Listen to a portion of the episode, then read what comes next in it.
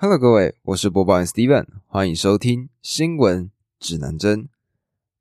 今天呢，想跟各位来报道的是关于全球大电厂的一个新闻。那这个全球大电厂呢，它有办法有效的去改善任何地方的缺电状况，或许对我们来说会是一个很大的福音。大家有没有印象？在前阵子，我们遇到了全台的大停电。一个南部的电厂呢，因为内部的爆炸或者是内部的管线问题，进而导致了全台湾的大停电的状况。灾情惨重的一些北部地区，甚至从早上九点一直停电、停电、停电到下午的一两点，才好不容易恢复了电力。那如果今天我们拥有一个全球的大电网，在任何一个地方如果出现了短暂的灾情的时候，可以透过其他的地方输送这个电到缺电的地方，会不会可以改善整个状况呢？那其实这样子的一个想法，在两千年的时候的中期，其实就已经有人提出来了。那时候是一个德国跟一个约旦的官员，他们呢在会议上提到说，他们希望利用中东地区。那些沙漠的地方，啊架设太阳能板，透过这个太阳能板呢，为欧洲国家、亚洲国家来输送电力。那到了二零一一年呢，日本的孙正义先生，他也提出了一个亚洲超级电网的这个计划。那这个计划呢，是希望从蒙古输送电力到中国、日本、韩国、新加坡这些亚洲的国家。那到了二零一六年呢，有一个中国的电网公司，它的执行长叫做刘振雅，他提出了一个超级酷的想法。他说，他们希望从北极跟赤道运送风能跟太阳能到全世界，而且为了这个计划呢，筹到了五十万亿的美金来把这个计划执行。那在最近呢，印度那边已经有一个比较完整的电网状况了。这个地方在印度的西南方，他们向西边运送电力到阿曼。那阿曼是一个在阿拉伯联合大公国旁边的一个国家。那目前这个电网计划呢，它的第二阶段，它会准备从印度往东去输送。会送到孟加拉，会送到缅甸，会送到越南。那这个跨国电网计划呢，其实已经存在了十年之久了。因为之前呢，技术上、经济上跟政治上都有很大的问题，所以这个电网的计划一直没有办法去执行。那现在呢，慢慢的开始变好了。那目前执行这个电网计划的国际太阳能协会，它的助理总干事叫做。Serene 对这个计划，他就提出了他的看法。他说，这个电网呢，它会横跨中东、非洲、欧洲等数十个时区的国家，所以他们昵称它叫做“日不落电网”，而且有望在二零五零年就可以把整个计划完完全全的去完工。而且还有提到，就是这里面的所有的能源都会以再生能源的方式生产，还有运送。那目前呢，这个全球电网的现况呢，在去年的十一月有一个很大的进展。去年十一月的时候，有一个叫格拉斯哥的气候会议、气候峰会。那在这个峰会上呢，有非常多的国家来参与，主要呢是希望可以减少碳排放，这样子大家已经讨论到烂的一个话题。那现在是确实正在慢慢的执行当中。那在这个会议里面呢，英国他们就倡议，他们希望印度来主导一个叫做 ISA 的电网。那这个电网的名称呢，叫做 One Sun One World，也就是整个世界都是一个太阳。意思就是说，用同个能源、同个电网去输送给全世界。那他们的目标呢，是希望可以让一百二十个国家参与到其中。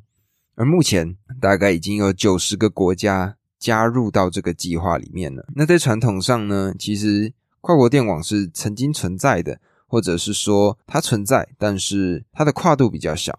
例如说，美国跟加拿大他们就有他们的跨国电网，或者说欧洲内部他们有自己的跨国电网。为什么之前没有办法去做距离非常远的跨国电网呢？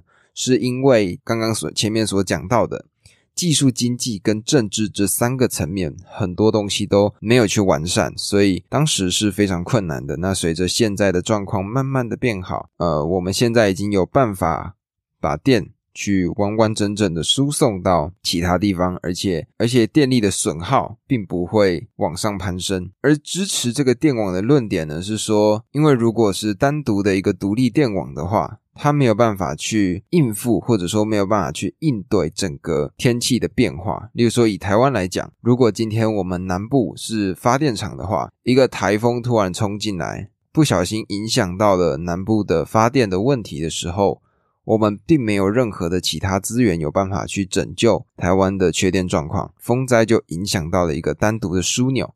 那如果今天是整个完完整整的连接起来的情况呢？我们可能就可以在出现灾情的时候，透过这个全球电缆，我们就有办法拥有我们自己可以短暂维持民生的资源。呃，就想象成是一条河流，那这条河流它中间的一段水，它突然被挖掉了，那上流呢就会有其他的水源慢慢的流到这里，填充这个地方，让整条河流可以去运行。我觉得这个计划是好的。诺贝尔的得奖主，然后也是史丹佛的教授。他的名字叫 Steven，他对于这个计划他也是十分支持的，因为他就是在研究这个气候层面是一个非常厉害的专家。目前确实已经有呃几个私人公司开始在执行这个电缆的计划，例如说有一个他们的总部设在澳洲跟新加坡的公司，名字叫做 Sun Cable。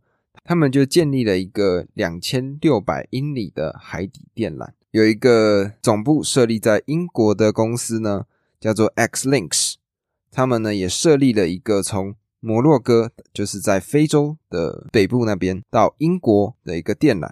那我去 Google Map 上面看过这个距离，这个距离呢大概是一千九百公里左右。我想建立这个电网的最主要的一个障碍，应该是在政治层面上。因为你想，如果我们要建立一个这样子的电网，我们必须要跨越其他的国家的境内。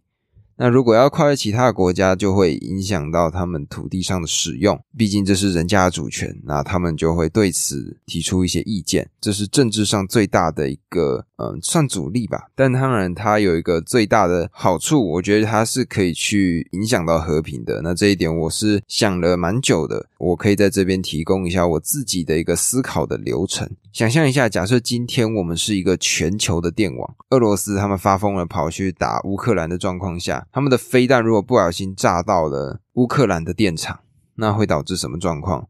因为全世界如果都是单一的电网的时候，会发生什么事情？就是乌克兰跟俄罗斯同时停电，再加上全世界都跟着停电。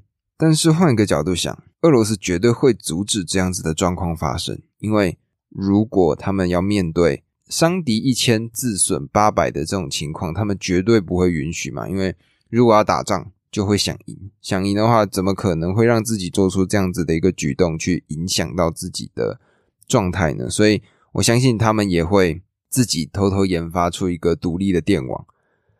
那小国他们没有这个钱嘛？大国他们可以既支持全球电网。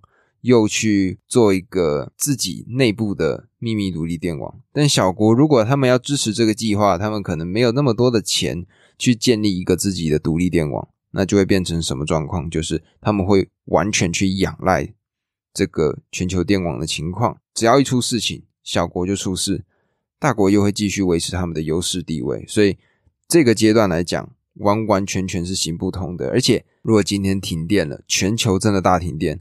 那会出现多少多少的问题？如果我们今天单纯是在台湾发生了停电的状况，我们最惨的就是骑车、开车在路上的时候，我们没有办法有红绿灯来指挥我们的交通。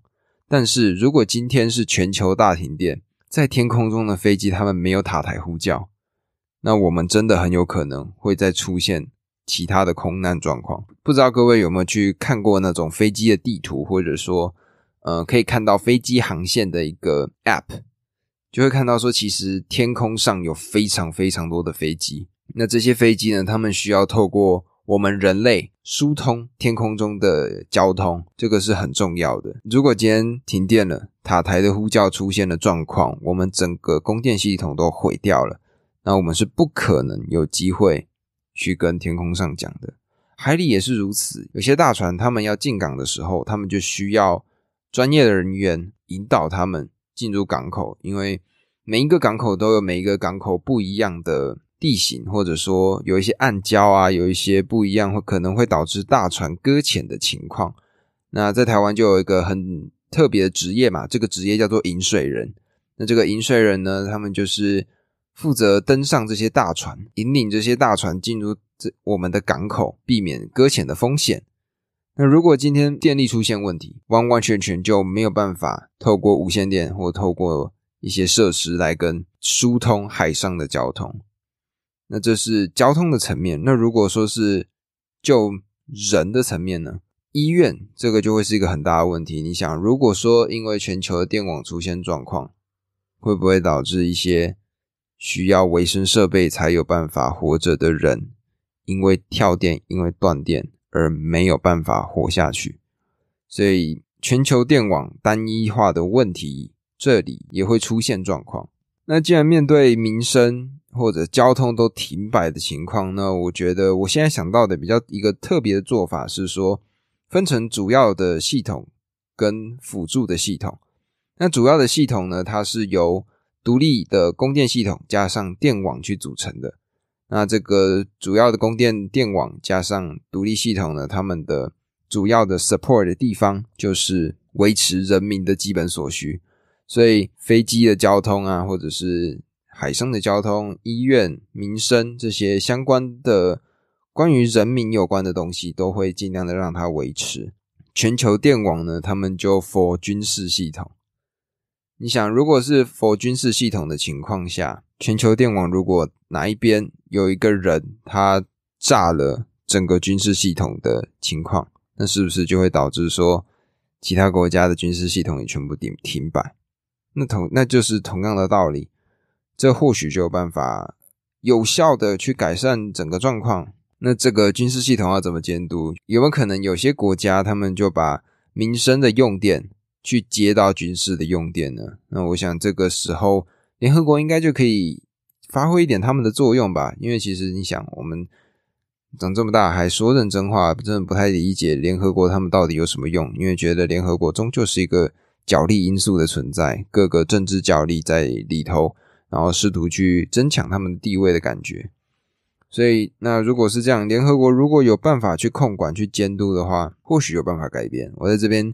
提供一个我自己觉得还有机会成功的一个做法，就是我们把两个完全敌对的派系，然后组成一个监察团，去到任何一个地方去做这个状况。因为不是因为现在全世界基本上就分成两个派系嘛，一个就是俄罗斯这边的派系，另外一个就是北约这边的派系。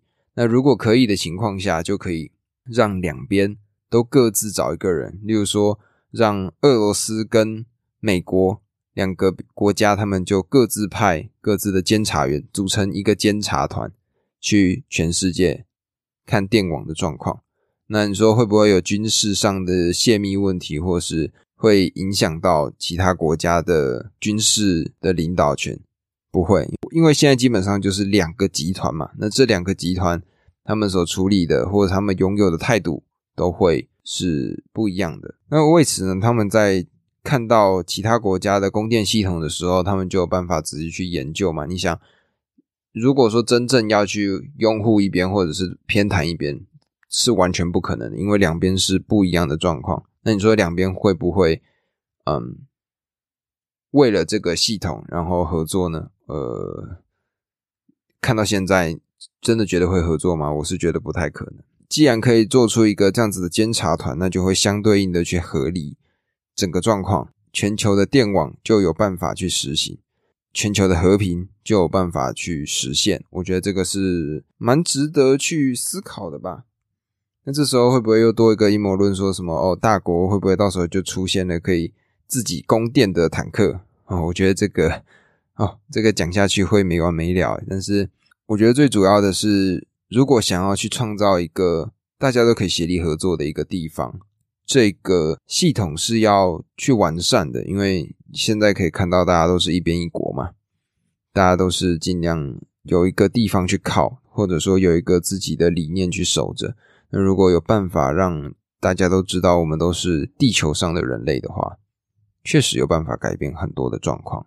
虽然说乌俄战争现在爆得如火如荼的，我也不太敢，我也不是很想去报的，因为全世界都在讲。那我觉得我去讲乌俄战争好像就没有太多的意思，因为各个观点一定我都会有相似的地方。那我就觉得不想讲了。但是打仗确实真的很恐怖的，我在里面就看到一个影片。那这个影片呢，就是一组人他们准备要往呃。乌克兰的边境走的时候，突然炸弹飞进来，飞进来之后呢，炸开了整个地方。